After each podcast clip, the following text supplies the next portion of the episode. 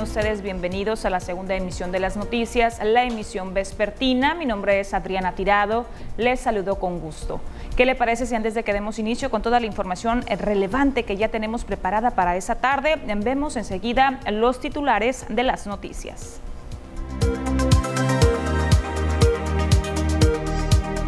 Maestros de telebachillerato exigen el pago de quincenas atrasadas. Hoy y mañana sábado se realizará el tapatón y librotón en pro de Casa Valentina. Incrementan los afectados por mantarrayas en playas de este puerto. Premian al Observatorio 1873 de Mazatlán. Y en los deportes, Mazatlán Femenil regresa a la acción este fin de semana enfrentando al Atlas.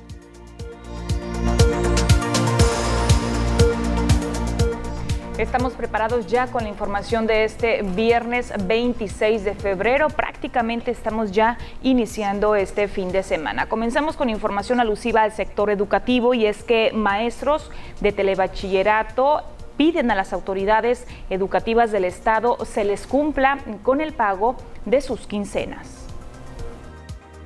Docentes de telebachilleratos comunitarios del sur de Sinaloa exigen a las autoridades el pago de cuatro quincenas atrasadas. Con pancartas en mano, los maestros se plantaron en las letras de Mazatlán sobre la Avenida del Mar. Edgar González, uno de los maestros afectados, explicó que el telebachillerato es un subsistema federal y la Secretaría de Educación Pública establece convenios en los cuales el Estado paga un 50% del sueldo y la Federación el otro 50%. Mencionó que normalmente el Estado absorbe el pago total y una vez que la Federación libere su parte, se recuperan los recursos, pero este año no ha sido así y su último pago fue el 31 de diciembre. Trabajamos bajo un convenio bipartita entre 50% del Estado y 50% de la Federación.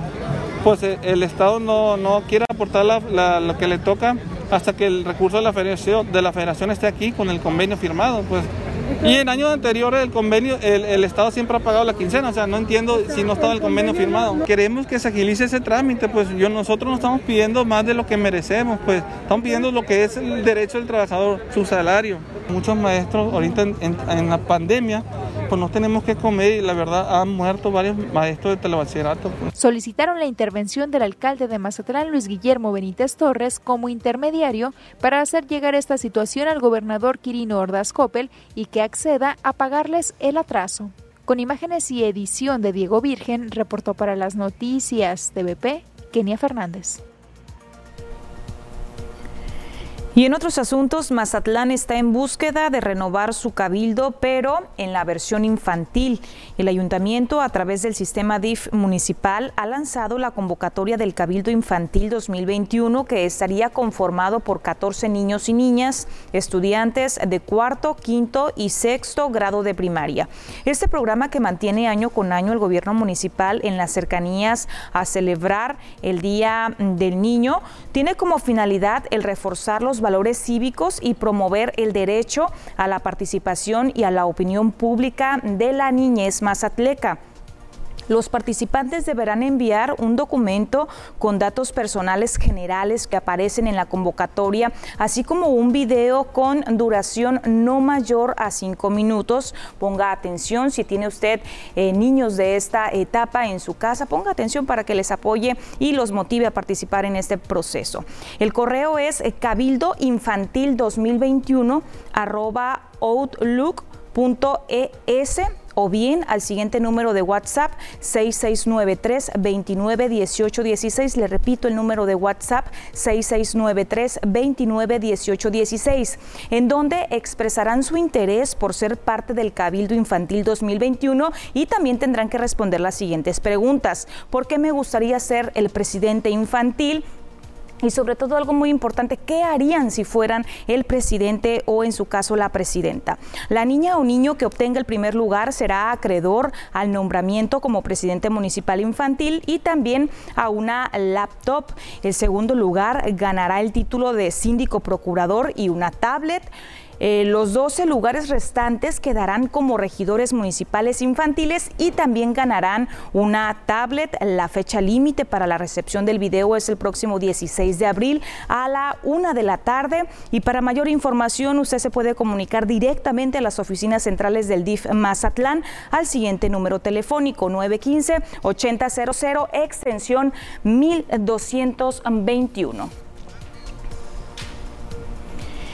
Y mientras tanto, el día de hoy, viernes, en Plaza Acaya ya inició la campaña Librotón y Tapatón, los cuales serán donados a Casa Valentina, institución ubicada en Culiacán, que atiende, vamos a recordar, a niños y niñas, así como a sus familiares eh, de personas que padecen cáncer.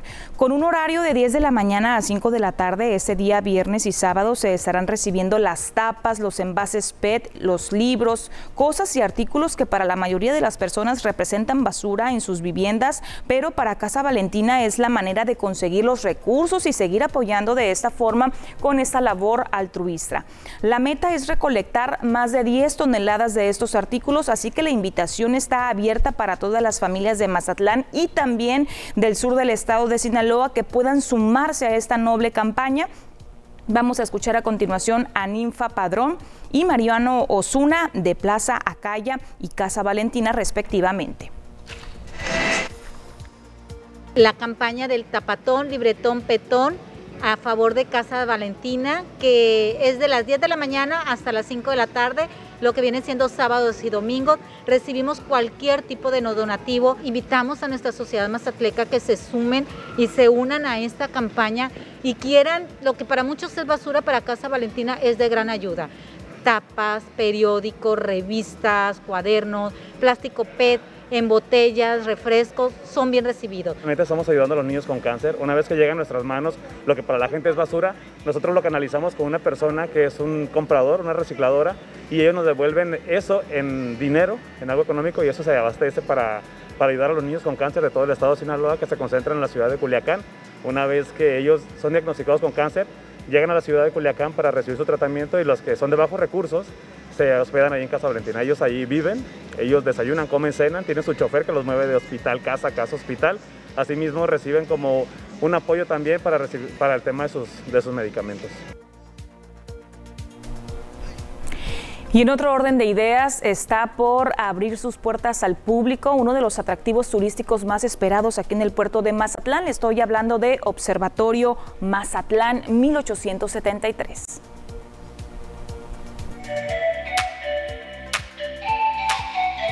Un atractivo más en Mazatlán está por abrir sus puertas al público.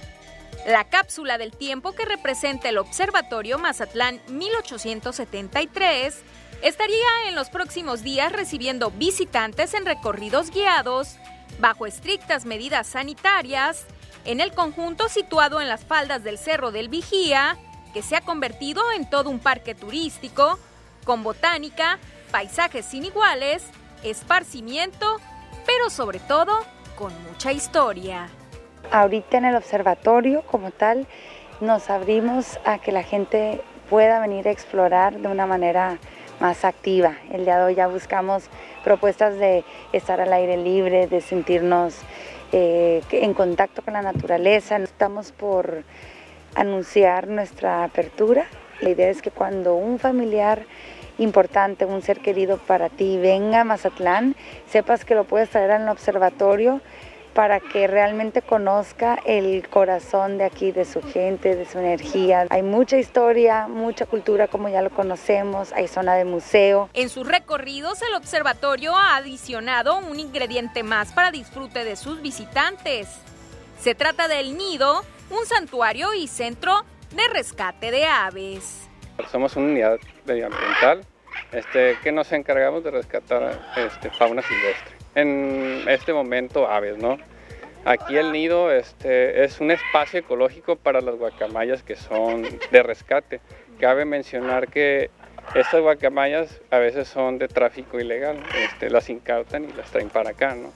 Aquí de lo que nos encargamos es de darle la atención necesaria. Una vez que el animal está listo, pues se deja en libertad y el que no se queda. Pueden hacer sus donaciones aquí en el nido, ¿no? Nosotros aceptamos cualquier tipo de aves. La belleza que guarda en su interior el Observatorio Mazatlán 1873 y la riqueza cultural e histórica que concentra ya se pregona a nivel internacional, siendo premiado por una singular atracción que posee. Nuestro más reciente reconocimiento fue el funicular, premiado por el Elevator World Magazine. Fuimos premiados el proyecto de elevadores inclinados número uno a nivel mundial, compitiendo con Miami, con Boston, con Shanghai.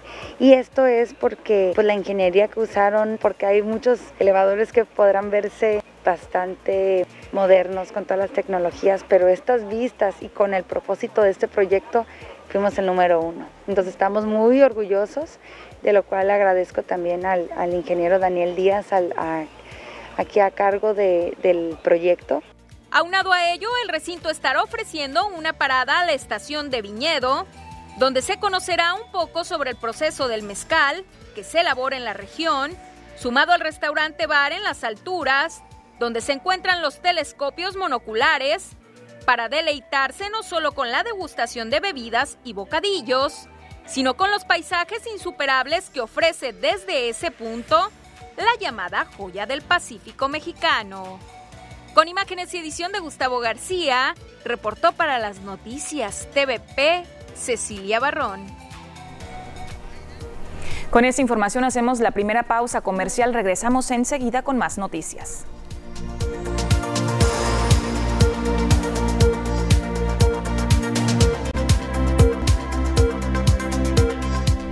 Gracias por continuar con nosotros aquí en las noticias. Seguimos con más información en relación a temas sanitarios. Le informo que el día de mañana, 27 de febrero, se cumple eh, un año de que se registró el primer caso activo de COVID-19 aquí en el estado de Sinaloa. Veamos enseguida la siguiente nota informativa.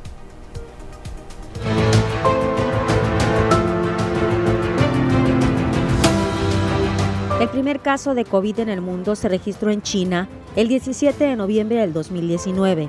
Pensábamos que estábamos lejos de que se registrara un caso en Sinaloa. La movilidad de las personas hizo que el virus empezara a propagarse con mucha rapidez. Y lo que no queríamos llegó. La noticia corrió como pólvora. Era incertidumbre, pero también empezaba el pánico. Un 27 de febrero del 2020, a las 23 horas, arribó a Sinaloa un hombre de 41 años procedente de Italia el cual presentaba algunos síntomas como irritación, dolor de cabeza, escurrimiento nasal y dolor de espalda. Pero no fue hasta el 28 de febrero cuando las autoridades de salud en Sinaloa confirmaban del diagnóstico positivo de esta persona. De inmediato se establecieron los protocolos de aislamiento y vigilancia del paciente, el cual estaba en un hotel de la localidad, sitio que se convirtió en lugar de transmisión de los medios de comunicación. El mismo secretario de Salud en Sinaloa, Tren dijo que el paciente no requirió hospitalización. Hablaba de la evolución del caso, a la par que pedía a la población evitar caer en pánico. Junto con esta persona confirmada, se aisló en Culiacán a su acompañante, el cual no presentaba síntomas. Tras hacerse los estudios correspondientes, se confirmó que estaba negativo a COVID. Tras días aislados en Culiacán, el paciente fue dado de alta y se regresó a su lugar de origen. Pero en Sinaloa ya nos había quedado claro que el virus estaba con nosotros y que los casos iban a seguir presentándose. A pesar de que estos casos empezaban a registrarse, había gente que no creía en el COVID. Acusaba al gobierno de ser una estrategia política, cuando el mismo gobierno no tenía claro las estrategias a implementar ante un virus nuevo en el mundo. Hoy tenemos en Sinaloa cerca de 33 mil casos confirmados por COVID, casi 5 mil muertos y se han recuperado más de 27 mil personas. Estamos aprendiendo a vivir con el virus, a entrar a esta nueva normalidad, a esperar con ansia y esperanza la vacuna para todos. Informan para las noticias TVP, edición de Heidi Zazueta, reporta Lupita Camacho. Increíble todo lo que ya hemos pasado durante este año y lo más lamentable en esta situación pues es el número de decesos que se han registrado no solamente aquí en el estado de Sinaloa, sino a nivel nacional. Y precisamente vamos a continuar con más información alusiva a este tema, a las cifras actualizadas que nos comparten diariamente nuestras autoridades sanitarias a nivel federal. Ya le tengo preparada la gráfica correspondiente.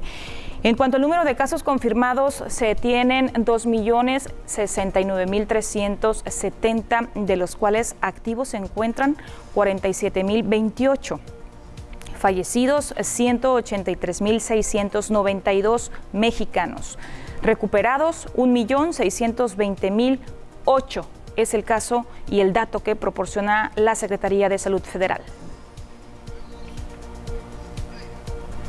Vamos a ver las cifras del estado de Sinaloa, ya las veíamos también, el panorama más actualizado en la nota informativa que acabamos de presentar hace un momento, pero vamos a, reiterar la información.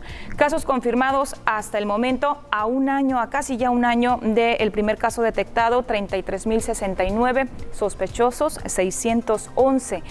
Sinaloenses fallecidos ya muy cerca de los 5.000, 4.981 es la cifra que tiene documentada hasta el momento la Secretaría de Salud de nuestro estado. Recuperados 27.469. Vemos aquí en la gráfica el color que están presentando cada uno de los municipios que conforman nuestro estado. Continúan en color rojo, Culiacán y también el municipio de Ahome.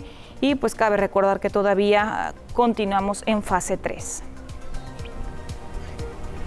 Vamos a monitorear a continuación la gráfica ya con todos los municipios desglosados, el, movimiento el que está presentando cada uno de los municipios. Tenemos a Ome con 115 casos activos, Angostura con 7, Badiraguato no tiene casos, Concordia solamente dos, Cozalá tampoco tiene casos activos, Juliacán 285 sigue siendo la capital del estado, el municipio con mayor número de casos activos de COVID-19.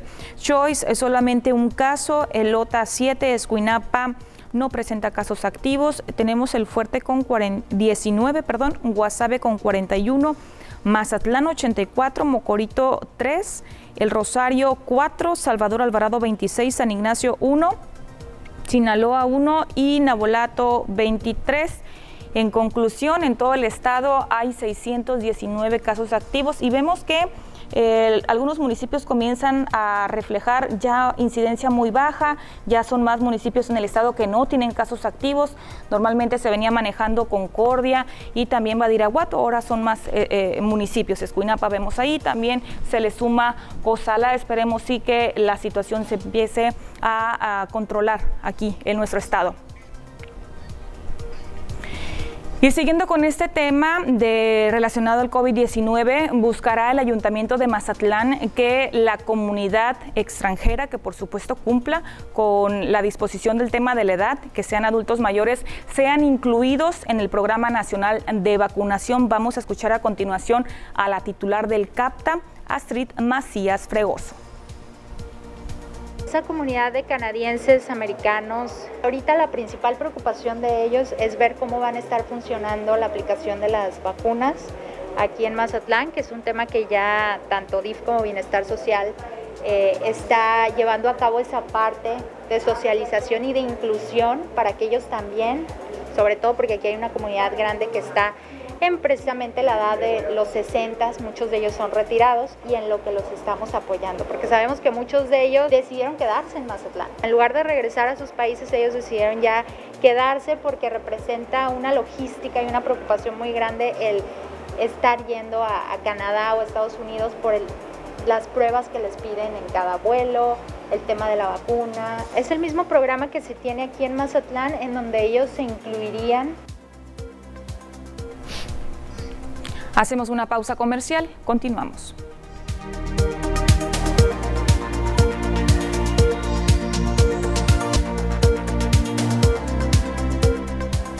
Estamos de vuelta con más información. Vamos a continuación a monitorear la información del clima, cómo estarán las temperaturas, no solamente para este viernes, sino también para el próximo fin de semana. Esa es la información.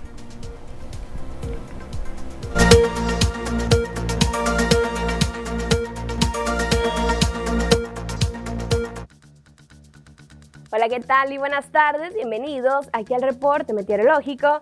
Qué gusto acompañarlos ya en este viernes, por fin fin de semana.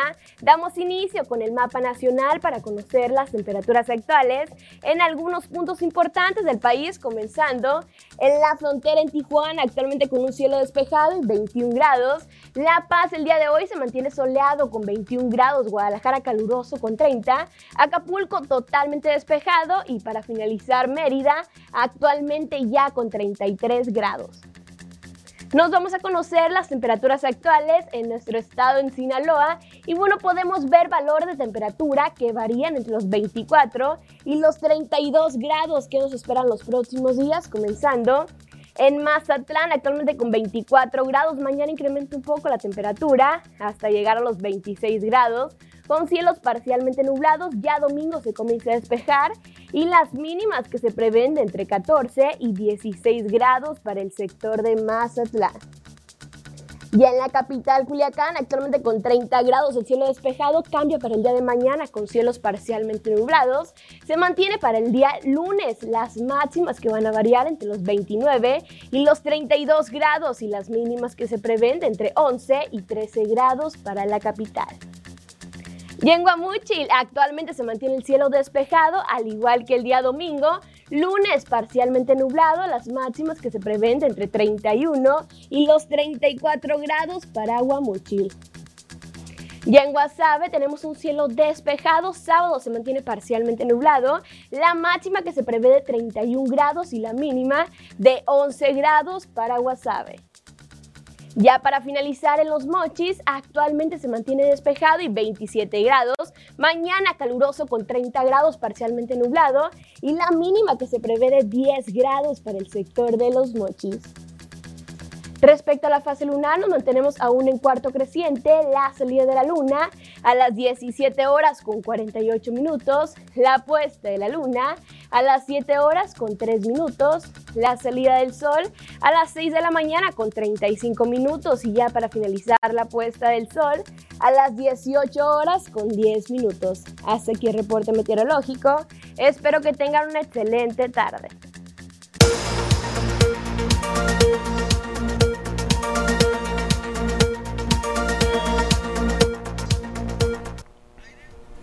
Tenemos anuncios comerciales, regresamos.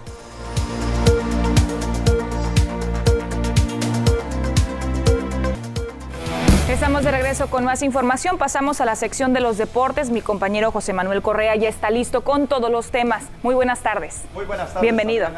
Gracias, te agradezco. Y también a la gente que nos está viendo a través de la pantalla de TVP. Listos con la información deportiva y lo que tenemos hasta el momento, el día de hoy, viernes, fin de semana y lo que se viene.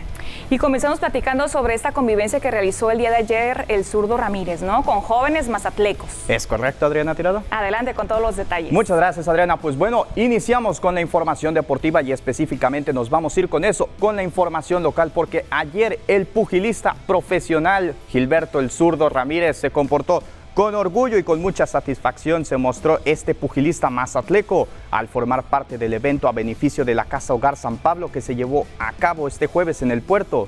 La actividad consistió en la firma de autógrafos y convivencia con el boxeador profesional después de donar una despensa alimenticia exhibiendo una gran alegría en el joven boxeador porteño este evento caritativo con el cual busca apoyar a la niñez mazatleca más vulnerable en su desarrollo a través de recolectar donaciones en conjunto con el Grupo Lobos.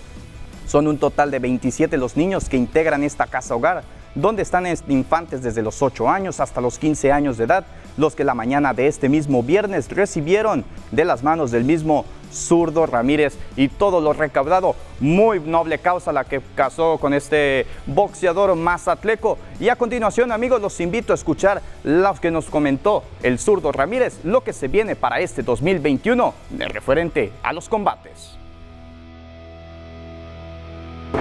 Pues ya me estoy preparando aquí, me he estado preparando fuerte aquí en Mazatlán. He estado yendo a entrenar a varios gimnasios y sobre todo que pues, la gente me vuelve a ver aquí, se toma fotos y, pues se les hace extraño verme en la tele y que vaya a un gimnasio como, como, como los que están en, en, la Genaro Estrada, que ah, pues, donde yo crecí, eh, muchos no los creen a veces. Pues me ha ido muy bien, gracias a Dios. me ha ido bastante bien. Eh, de hecho, ahorita estoy en pláticas con, con Golden Boy. Me ofrecieron unas peleas eh, corto plazo y pues se suena bien. Entonces, lo que más tenga sentido es el camino que voy a tomar. Información porque se llevó a cabo ayer la jornada número 8 del Guardianes 2021. El equipo de Atlético San Luis rescató un empate valiosísimo a dos goles contra Tigres. La escuadra regiomontana fue totalmente dominante en el primer lapso, pero se toparon con un Axel Wegner que se vistió de héroe y detuvo cuando balón de peligro iba directo a su marco. El marcador se abrió al minuto 25 con un golazo de Atlético de San Luis de la mano de Juan David Castro. Fue al 35 cuando empataron los Tigres. El Diente López recibió dentro del área en una diagonal, se quitó un zaguero y disparó para vencer a Werner y hacer el uno por uno. La segunda anotación de los Tigres llegó al 61, Quiñones centró, Guiñac se la bajó al diente que cruzó su disparo y venció a Werner para el 2 por 1 final. En la parte final los de Atlético San Luis intentaron, fue al 93 cuando Ibáñez rebató de cabeza, para vencer a Nahuel Guzmán y dejar el 2 a 2 final. Buen duelo que se llevó a cabo, pero ahora pasamos con más información referente a Mazatlán FC porque el día de hoy tendrá actividad a partir de las 8 y media de la noche. Enfrentarán al conjunto de los Gallos Blancos de Querétaro, duelo correspondiente a la jornada número 8 de la Liga MX. Para este encuentro, los cañoneros podrán contar con el apoyo de su afición, esto gracias a que se permitirá el 45% del aforo en el inmueble del Mazatlán.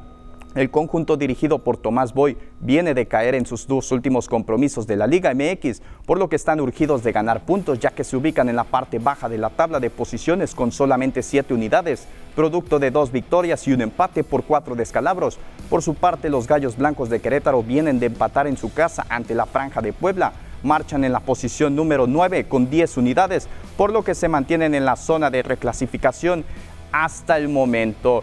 Y bien amigos, antes de irnos yo les quiero presentar lo siguiente porque en TVP contamos con la barra deportiva y es que a partir de mañana tendremos el duelo entre Mazatlán FC femenil contra el conjunto de las rojinegras del Atlas.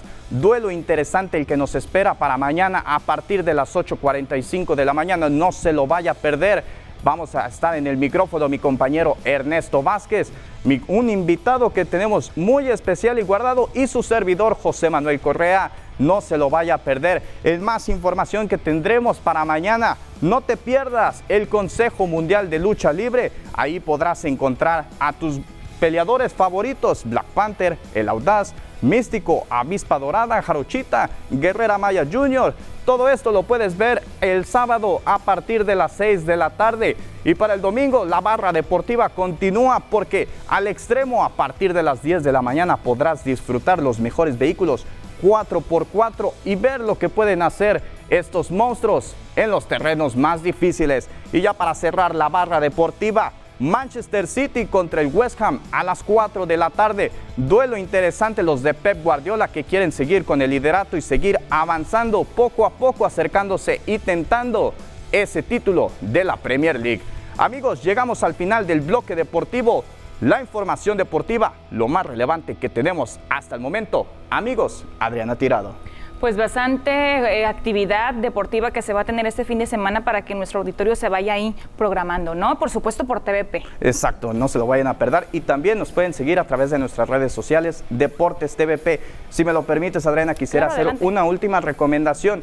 La gente, si usted va a acudir al estadio El Kraken, hágalo con las medidas sanitarias posibles. Por favor, no lo olvide el uso constante del cubrebocas y del gel antibacterial que va a ser importante. Pues ahí está la recomendación muy importante y qué bueno que lo precisas para que no se pasen ese tipo de detalles, ¿no? Que sobre todo el momento que llegas ahí al recinto deportivo te están checando todo. Es correcto. Pues ahí está. Muchísimas gracias Manuel Correa por la información del mundo de los deportes.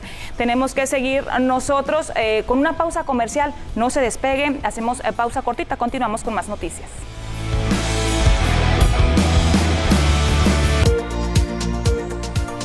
Y como cada viernes, mi compañera Kenia Fernández ya está preparada con la mejor información cultural, lo más relevante que se ha generado durante esta semana aquí en el puerto de Mazatlán. Vamos contigo, Kenia, adelante.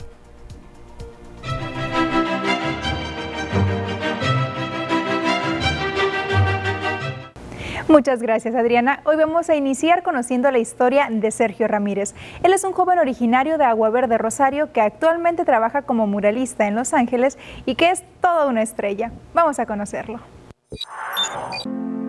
Desde Agua Verde, Rosario, con una maleta llena de sueños, salió un día Sergio Ramírez para convertirse en un gran artista.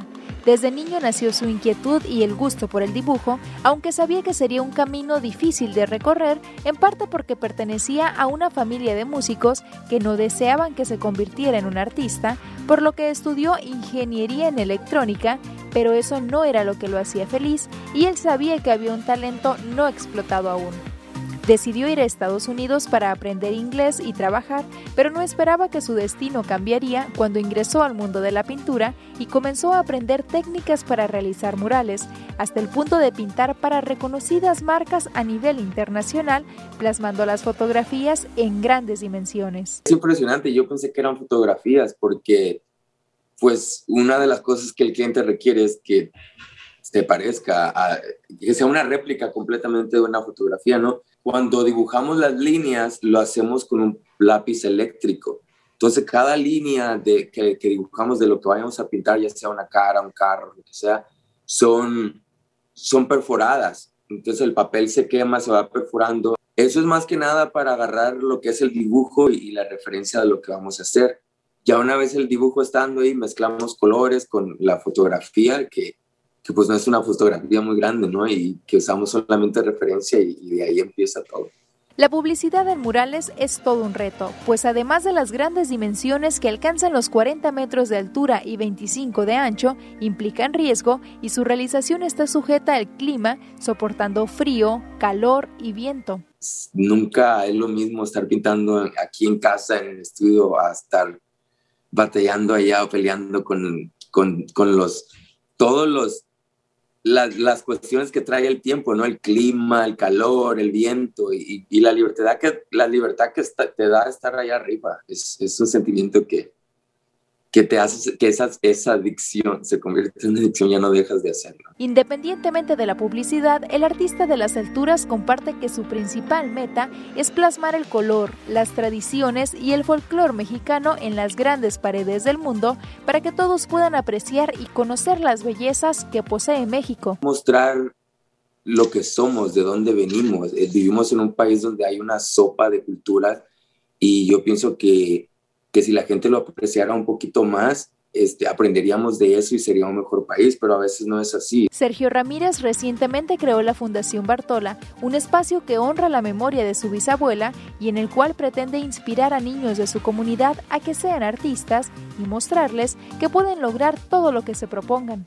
Y quisimos, empezamos con el proyecto de la fundación para hacer un concurso con niños y de alguna manera inspirar no solamente si quieren hacer artistas. Yo pienso que el, un concurso de pintura o, de, de, reconocer la creatividad que hay en el pueblo te ayuda para muchas cosas, para figurar tu vida, tu carrera, a dónde quiero llegar. Mencionó que uno de sus objetivos es seguir rindiendo homenaje a grandes artistas, como lo hizo con el mural dedicado a Lola Beltrán en su natal Rosario, con imágenes y edición de Diego Virgen. Y en los próximos días dará inicio la temporada de primavera 2021 del Instituto Municipal de Cultura, que contempla más de 30 eventos artísticos para todos los públicos. A partir del 5 de marzo y hasta el 30 de junio, el Instituto de Cultura de Mazatlán realizará la temporada primavera 2021 en Mazatlán. Serán alrededor de 30 actividades artísticas las que los porteños podrán disfrutar entre las que se incluyen muestras de ballet, teatro, música, canto, exposiciones y performance. Gran variedad de artistas pondrán el corazón y su talento para enamorar a los más diversos públicos y demostrar la gran riqueza cultural y artística que existe, teniendo como sedes el Teatro Ángela Peralta y Casa Haas. Así lo dio a conocer José Ángel Tostado Quevedo, director del Instituto Municipal de Cultura, Turismo y Arte de Mazatlán. Más de 30 actividades vamos a, realizar durante este tiempo. Van a estar eh, el Semillero de Talentos, que es el Centro Municipal de las Artes, desarrollando cada una de las actividades, algunos invitados y también vamos a, a tener algunos invitados de, de teatro. Indicó que los eventos se llevarán a cabo de manera segura, pues en cada recinto se aplican los protocolos sanitarios. Con imágenes y edición de Diego Virgen. Y bien, son muchas las actividades de las que usted podrá disfrutar en esta temporada primavera 2021 y que por supuesto lo invitamos a que si asiste a los eventos lo haga respetando todos los protocolos sanitarios. Que tenga un bonito fin de semana.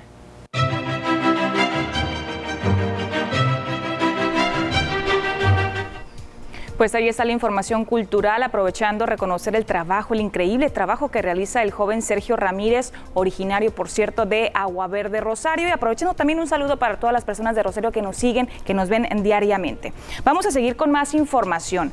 Le comparto que la Cámara Nacional del Autotransporte de Carga convoca a un día sin transporte en el país. ¿Qué quiere decir esto? Bueno, pues al considerar que la falta de garantías para el libre tránsito de carreteras sus unidades dejarán de circular las vías por las vías federales el próximo 2 de marzo. El organismo nacional señaló que se mantienen los bloqueos de parte de los dirigentes de los pueblos yaquis en el estado de Sonora, por lo que se busca evitar caer en provocaciones que pudieran generar a su vez actos de violencia. La Canacar, a través de un comunicado, señaló que ninguna demanda, por muy legítima que sea, justifica el impedir la prestación de un servicio que a su vez hace posible que todo lo producido llegue en tiempo y forma a su destino final, poniendo en riesgo la integridad de quienes aún en la pandemia han estado en la primera línea de batalla. Me refiero a los operadores del autotransporte de carga. Y en otros temas, la Asociación Protección a los Mexicanos estima que aquí en el puerto de Mazatlán hay un total de 35 mil vehículos irregulares eh, que están ahorita esperando ser regularizados. Se trata de los vehículos llamados chocolates. Nosotros tenemos 3.000 asociados en la provincia. Estamos haciendo un sondeo, nosotros creemos que unos 35.000 vehículos sí aquí en, aquí en, Sinaloa, que le incluye Mazatlán. Y sobre estos números nosotros vamos a empezar a trabajar para brindarles a, los sinaloenses eh, lo que hacen a Promes, que sabemos los que tenemos una protección judicial, que realmente los defendemos de la autoridad y que nos confíe en la situación en que nos conozca para que esté con nosotros. Pausa comercial, continuamos.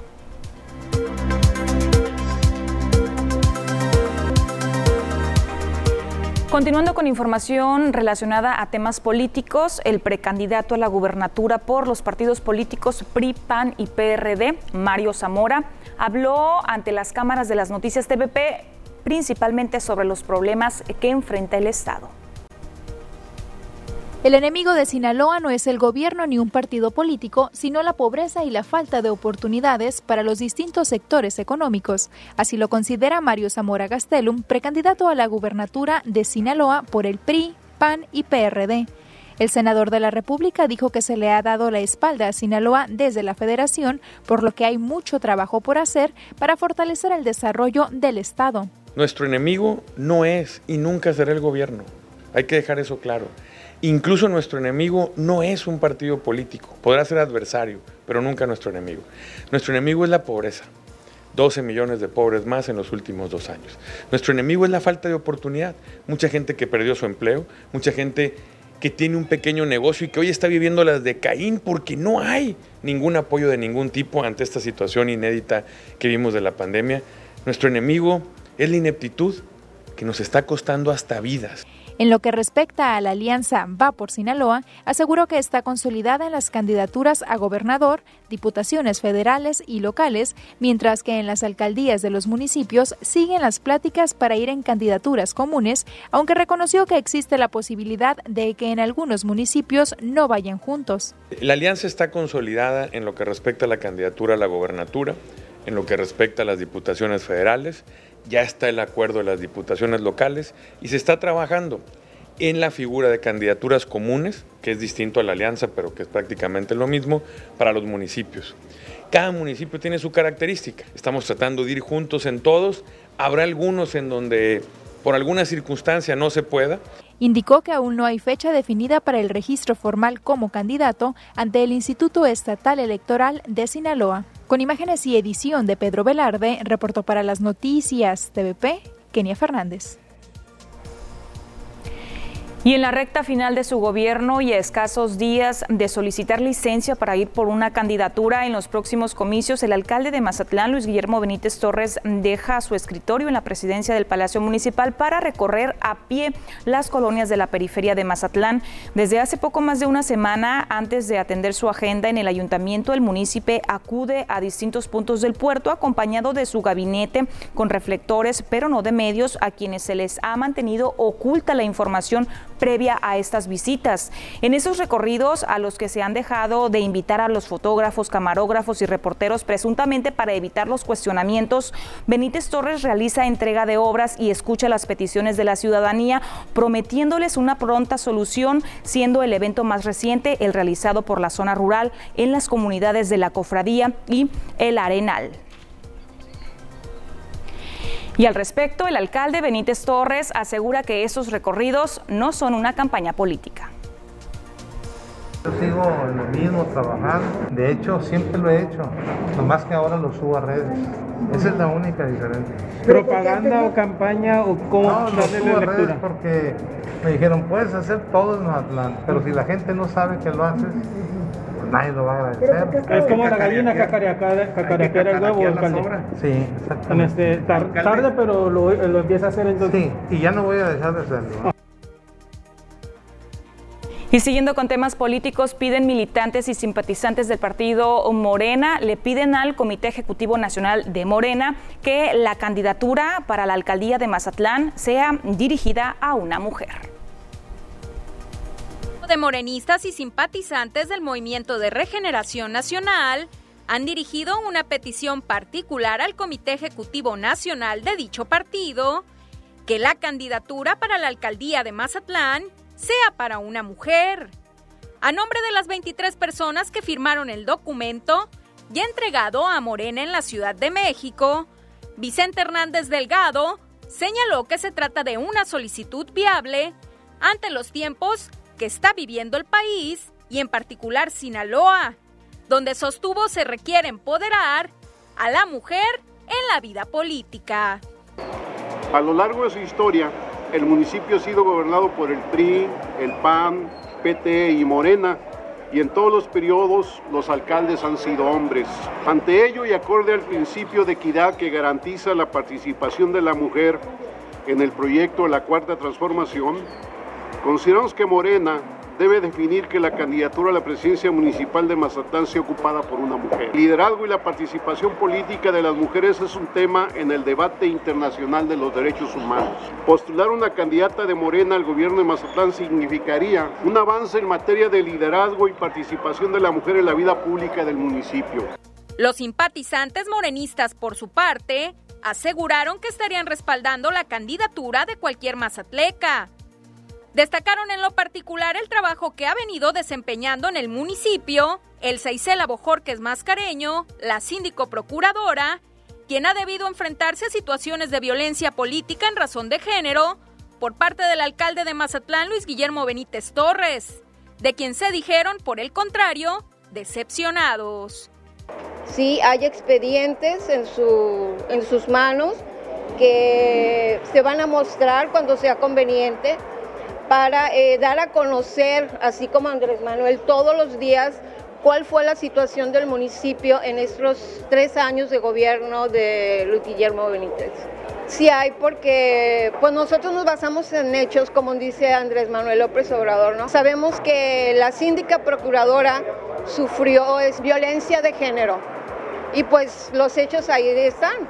Indicaron que estarán a la espera de la determinación que tome en este sentido próximamente la Comisión Nacional de Elecciones y el anuncio que pudiera dar Mario Delgado Carrillo, dirigente nacional de Morena, en el marco de su visita este fin de semana por Sinaloa. Con imágenes y edición de Gustavo García, reportó para las noticias TVP Cecilia Barrón. Estamos ya en la parte final del noticiero. Gracias por eh, acompañarnos durante una emisión más. Le espero el próximo lunes en punto de las 2 de la tarde y también le quiero desear que tenga un excelente fin de semana. No olvide, hay que seguirnos cuidando. Hasta pronto.